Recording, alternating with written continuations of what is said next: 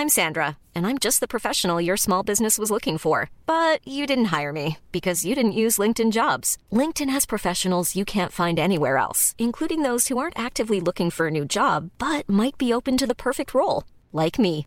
In a given month, over 70% of LinkedIn users don't visit other leading job sites. So if you're not looking on LinkedIn, you'll miss out on great candidates like Sandra. Start hiring professionals like a professional. Post your free job on linkedin.com/people today. Minute Papillon. Bonjour, c'est Anne-Laetitia Béraud. Bienvenue dans Minute Papillon, le podcast d'actualité de 20 minutes. Aujourd'hui, on revient avec André Guigaud, professeur, philosophe, spécialiste de Sartre, auteur, sur une phrase d'Emmanuel Macron prononcée lors de son allocution le 14 octobre. C'est dur d'avoir 20 ans en 2020. Oui. C'est dur. Donc je donnerai jamais de leçons à nos jeunes. Parce que ce sont ceux qui, honnêtement, vivent un sacrifice terrible.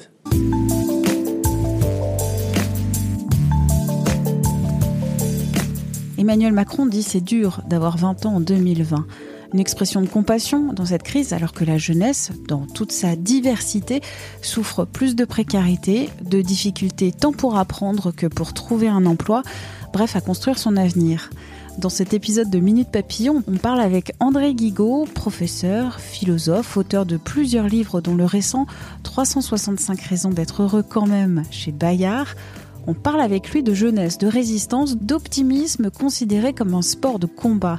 Première question à André Guigaud, est-ce que vous diriez comme Macron qu'avoir 20 ans en 2020, c'est dur? J'aurais envie de dire trois choses. D'abord, avoir 20 ans en 2020, c'est pas comme avoir 20 ans en 1942 non plus. Il faut remettre les choses à leur place. Et pourtant, et c'est la deuxième chose, tout de suite j'ai envie d'ajouter, et pourtant c'est bien plus difficile qu'il y a une génération. C'est pour ça que les leçons qui viennent de ceux qui ont 20 ans de plus ou 25 ans de plus, elles sont malvenues parce que c'est plus difficile d'avoir 20 ans aujourd'hui que dans les années 90-2000. À cause de la crise environnementale, écologique, de l'insécurité sociale et de l'insécurité tout court. Par contre, et c'est ça la, la troisième petite remarque, je pense que rien n'est perdu. Il faut absolument euh, se donner les moyens et de résister le rapport poétique au monde, mais l'humour également, le- cette légèreté du langage. Ce que Nietzsche appelait la danse, au fond, cette façon de danser sur la vie et sur la pesanteur du monde, c'est aussi un pied de nez. On pourrait dire bras d'honneur, mais c'est plus joli, un pied de nez euh, fait à la lourdeur de l'existence. Et quand on redonne le sourire à quelqu'un, c'est qu'on a réussi sa journée. Et on a encore plein de journées à réussir de- devant soi, encore plus si on a 20 ans. Emmanuel Macron, dans son allocution, il a adapté une citation de Paul Nizan. Paul Nizan, c'était un camarade de Jean-Paul Sartre à Normal Sup, et ce Paul Nizan, il disait J'avais 20 ans, je ne laisserai personne dire que c'est le plus bel âge de la vie. Qu'est-ce que voulait dire Paul Nizan? Quand Nizan dit, euh, en, en réalité, il, considère qu'on ne pouvait pas dire qu'avoir 20 ans, c'est le plus bel âge de la vie, il voulait euh, également dire par là que c'était l'âge de l'engagement. Et souvent, on oppose que quand on a 20 ans, souvent, on est face à une sorte de dilemme. Il y a ceux qui veulent changer le monde et de l'autre, ceux qui disent non, en fait, il faut s'adapter au monde.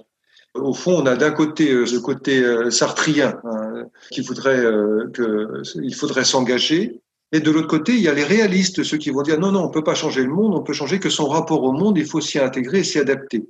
Aujourd'hui, je pense, mais ça, j'aurais gagné beaucoup de temps à, à penser à 20 ans, c'est que pour changer le monde, il faut changer son rapport au monde. C'est-à-dire qu'il y a différentes façons de résister au présent, et qu'en fait, être optimiste, c'est pas forcément s'imaginer un avenir merveilleux, c'est de se donner les moyens de résister au présent, c'est-à-dire de rendre un avenir possible euh, de différentes façons, l'humour, la légèreté, la poésie aussi, le rapport poétique au monde, parce que je crois que la poésie n'est pas seulement une façon de fuir le monde, c'est pas seulement ça. Bachelard l'avait bien montré. La poésie, c'est aussi une manière de rentrer et de en contact avec le monde et de se réconcilier avec lui. Donc il y a différentes façons, si vous voulez, de résister au présent. Et dans cette période de confinement, par exemple, euh, qui été euh, particulière, qui est particulière, certains l'ont vécu comme un vrai cauchemar, d'autres comme euh, une opportunité de rentrer en soi, euh, puisqu'au fond, on n'avait pas le choix, on n'avait pas de possibilité. Quand Sartre écrivait qu'on n'a jamais été aussi libre que sous l'occupation allemande, il voulait pas dire par là que c'était un monde merveilleux, il voulait dire par là que c'est en situation que la liberté retrouve tout son sens. C'est vrai qu'on pouvait pas sortir à plus de 100 mètres de chez soi, on pouvait plus faire grand chose, et c'est dans la mesure un peu, ça me, ça me rappelle en littérature euh, euh, ou l'hypo, c'est-à-dire que c'est dans la mesure où la liberté est en situation qu'elle retrouve toute sa valeur et tout son sens. Alors, il ne s'agit pas du tout de considérer que c'était merveilleux, hein, pas du tout. Et je crois qu'à 20 ans, il y a cette énergie et cette force pour, euh, pour retrouver, pour avoir cette imagination et trouver justement de quoi résister. Résister au présent, qu'est-ce que ça veut dire? Et qu'est-ce que ça veut dire encore plus quand on a 20 ans? Je pense que euh, ça, ça, signifie euh, trouver, retrouver du sens là où l'univers quotidien est menacé par l'absurde. Ça peut être dans, une forme de lenteur, par exemple. Kundera écrivait l'éloge de la lenteur. Et c'est vrai qu'on est toujours dans une, une, frénésie, une précipitation. On confond euh, l'activité, par exemple, et puis la précipitation. Il y a aussi la joie, le rire, l'humour. Je pense que c'est absolument fondamental c'est souvent, moi j'ai remarqué que c'est souvent dans les situations où on n'a pas le droit de rire que les fous rires apparaissent le plus, par exemple. Dans les enterrements, par exemple. dans les enterrements. Quand on est au garde à vous, quand on est militaire, par exemple. je connaissais quelqu'un qui arrivait à faire bouger ses oreilles, je l'ai toujours envié. Il était juste devant moi, il me faisait rire, c'était complètement idiot, mais euh, c'est dans la mesure où il y avait un capitaine qui passait devant que c'était interdit, que je trouvais ça hilarant. Et euh, tous les élèves de la Terre, et moi en tant que professeur, je le, je le vois bien, certains ont des fous rires idiots à cause d'une mouche ou n'importe quoi. C'est dans ces moments-là que l'humour euh, donne toute sa force, le décalage. Et c'est vrai qu'à 20 ans, on s'autorise peut-être plus à rire de n'importe quoi. Et ça, il faut pas le perdre. Et ça, dans ces situations-là, ça me paraît extrêmement précieux, surtout aujourd'hui. Je pense que l'humour est, un peu l'équivalent, où l'humour et la poésie sont la légèreté du langage. Ça permet de résister à la lourdeur du monde. La lourdeur, c'est la tristesse, en fait. Quand on est triste, on se sent lourd à l'intérieur de soi. Hein. C'est l'âme qui est triste. On se, sent comme une pesanteur au fond de soi. Et je crois que la, légèreté de l'humour et la légèreté du rapport poétique au monde, c'est des manières de résister. Et je crois qu'à 20 ans, on a cette imagination. Parce qu'après, il y a ce que Sartre appelait l'esprit de sérieux, c'est-à-dire qu'après, très souvent, on est menacé par euh, les rôles sociaux. Et à 20 ans, les rôles sociaux sont pas encore écrits. Il y a des pages blanches encore. Et c'est ces pages blanches qui sont euh, la chance hein, de résister au présent, parce que euh, on, a cette possibilité. Quand vous parlez de la lourdeur et de la tristesse du monde, est-ce que aujourd'hui, en 2020, le monde est-il plus lourd et est-il plus triste que en 1980, en 1960 Par rapport aux années 90, oui très nettement. Il y a beaucoup plus de censure, d'interdits, ce que Foucault aurait appelé euh, une police des conduites et du langage, qui dans bien des cas est nécessaire euh, parce que ça a apporté aussi une forme de respect, par exemple, des individus, des pratiques, mais en même temps qui devient euh, extrêmement pesante. C'est-à-dire que ce rapport léger au langage, où on s'autorisait à dire et à faire un peu n'importe quoi à 20 ans, aujourd'hui c'est tout de suite embrayé par euh, une forme d'acquisition morale permanente. Quoi. Et ça, c'est vrai dans tous les domaines. Ça va de la nourriture, où il faudrait pas manger n'importe quoi, au langage, où il faudrait pas dire n'importe quoi. Or, je crois qu'il faut retrouver une simplicité. Vous savez, je ne sais plus qui écrivait que je, je m'empresse de rire de tout, de peur d'être obligé d'en pleurer.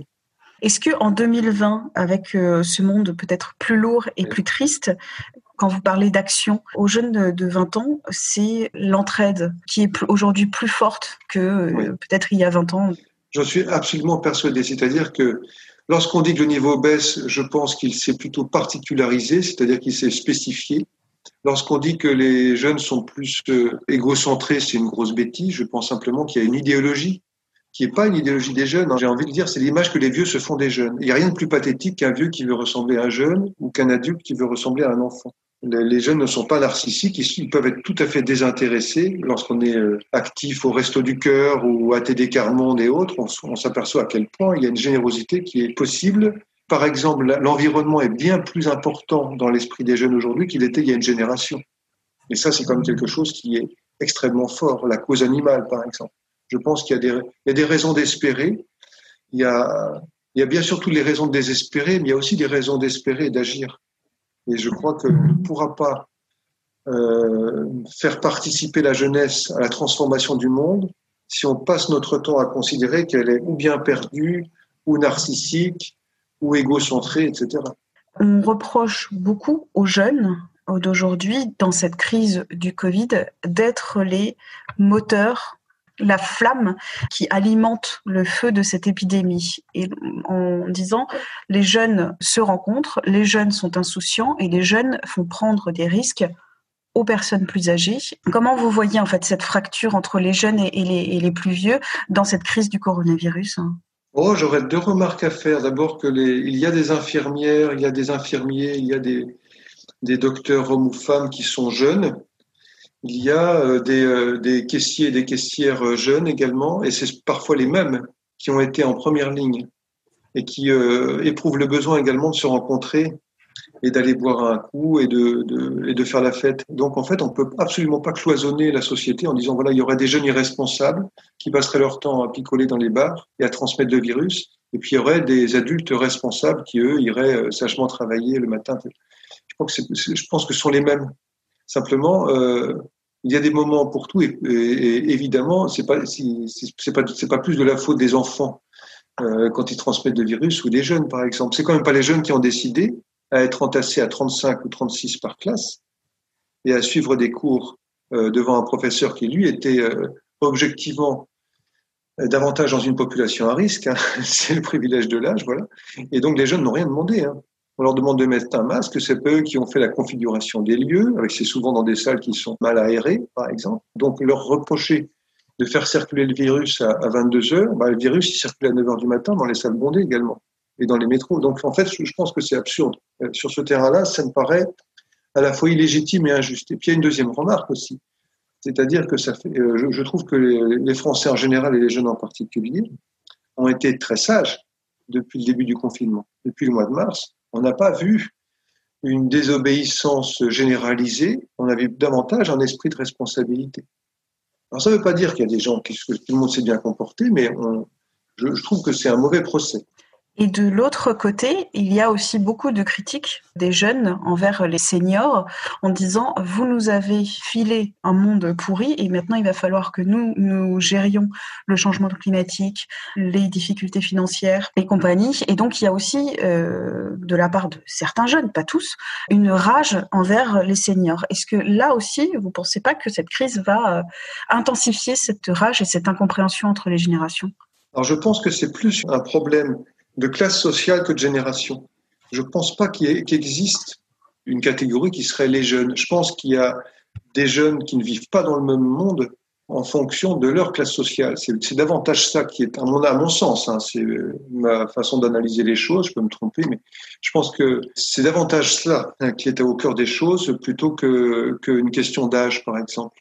Mais euh, bien sûr que ce monde qui est laissé, euh, c'est pas la faute des adultes, c'est la faute d'un système dont les adultes sont responsables. C'est-à-dire qu'il y a une génération, être réaliste, je rappellerai que dans les années 90-2000, euh, être réaliste en étant à gauche, c'était par exemple euh, s'insérer le plus vite possible dans ce monde, c'était ricaner le plus grassement possible de la lutte des classes, c'était considérer que le sens de l'histoire, c'était aux oubliettes, et donc c'est les mêmes qui ont dépolitisé le monde, et qui ont euh, transformé le monde et la société. Concrètement, la géographie, c'est ça. Aussi, beaucoup de villages ressemblent à des galeries marchandes. Hein.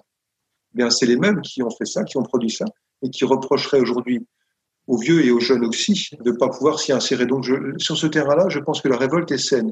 Le seul bémol que j'aurais, hein, ça serait de considérer que si la violence pouvait servir euh, historiquement, et si la violence avait servi ne serait-ce qu'une fois historiquement à transformer une société, concrètement, ça se saurait. Et je pense que la plupart des jeunes qui transforment concrètement les choses au quotidien sont des gens ou bien qui créent des entreprises ou qui sont dans des associations humanitaires ou qui, par exemple, défendent la cause animale ou globalement les causes environnementales, mais qui ne sont pas dans des impératifs ou dans des objectifs de destruction, mais davantage d'aide. Et je pense que c'est ceux-là qu'il faudrait davantage valoriser, y compris dans les médias.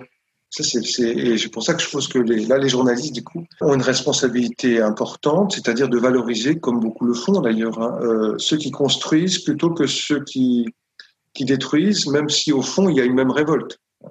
Et je pense que malheureusement, ceux qui pâtissent de la violence, c'est la plupart du temps les classes populaires, euh, les moins favorisées. Est-ce que en 2020, quand on est d'une classe populaire, on souffre aujourd'hui et on va souffrir en 2030, en 2040 et que ça va nous poursuivre toute la vie? Ou est-ce qu'il y a une possibilité euh, d'évolution? Je crois vraiment qu'il existe un déterminisme social, économique assez fort, malheureusement, mais que les dés ne sont pas joués. C'est-à-dire que tout n'est pas joué et qu'il reste des marges. Il reste des marges pour transformer, alors peut-être pas tout le monde, mais des bouts du monde. Quoi, voilà. Et transformer des petits bouts du monde, c'est ça que j'appelle l'optimisme.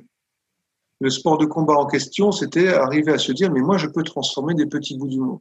Ça peut être mes voisins, ça peut être euh, des gens malheureux, ça peut être des gens malades. Euh, qu'on ait 40 ans ou 20 ans, euh, là, on peut dire qu'on a transformé un tout petit bout du monde. C'est tout cet, héroïsme du quotidien dont les jeunes sont capables, qu'on ne leur renvoie pas suffisamment et qui me semble possible de valoriser. Dans le rapport à la nature également. Quand Montaigne disait que la nature était un doux guide, c'est-à-dire que c'est une façon de se réconcilier avec le monde.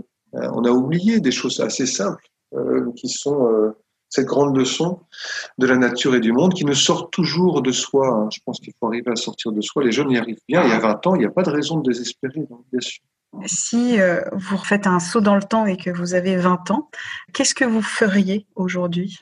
Ce que je ferais aujourd'hui, c'est que j'essaierais de penser aujourd'hui, j'essaierais de prendre en compte ce qui m'était impossible à ce moment-là, c'est-à-dire davantage la grande marche du monde, par tout ce que les outils numériques permettent d'informations sur le monde présent. Ça, c'est une richesse qu'il y a aujourd'hui qu'il n'y avait pas du tout à cette époque-là. voilà. Alors, c'est vrai qu'on prenait notre temps, on se perdait dans les librairies, on sortait avec des, livres, qu'on n'avait pas prévu d'acheter. Ça, c'était le grand miracle, voilà, de l'imprévu. Aujourd'hui, tout semble, ça, ça me, semble dans, avec Internet, ça, j'essaierai d'être, euh, de prendre en compte cette ouverture phénoménale sur le présent. Voilà, il y a une génération, ça, c'était impossible. Merci à André Guigaud pour son intervention. Minute Papillon, c'est le podcast d'actualité de 20 minutes. Vous avez déjà plus de 860 épisodes à retrouver, à réécouter sur votre plateforme d'écoute favori par exemple Apple Podcast, Google Podcast, Podcast Addict, Spotify, Deezer, Podinstall et beaucoup, beaucoup d'autres applis et plateformes d'écoute. Merci de votre fidélité. N'hésitez pas à vous abonner, c'est gratuit. On se retrouve très vite. D'ici là, portez-vous bien.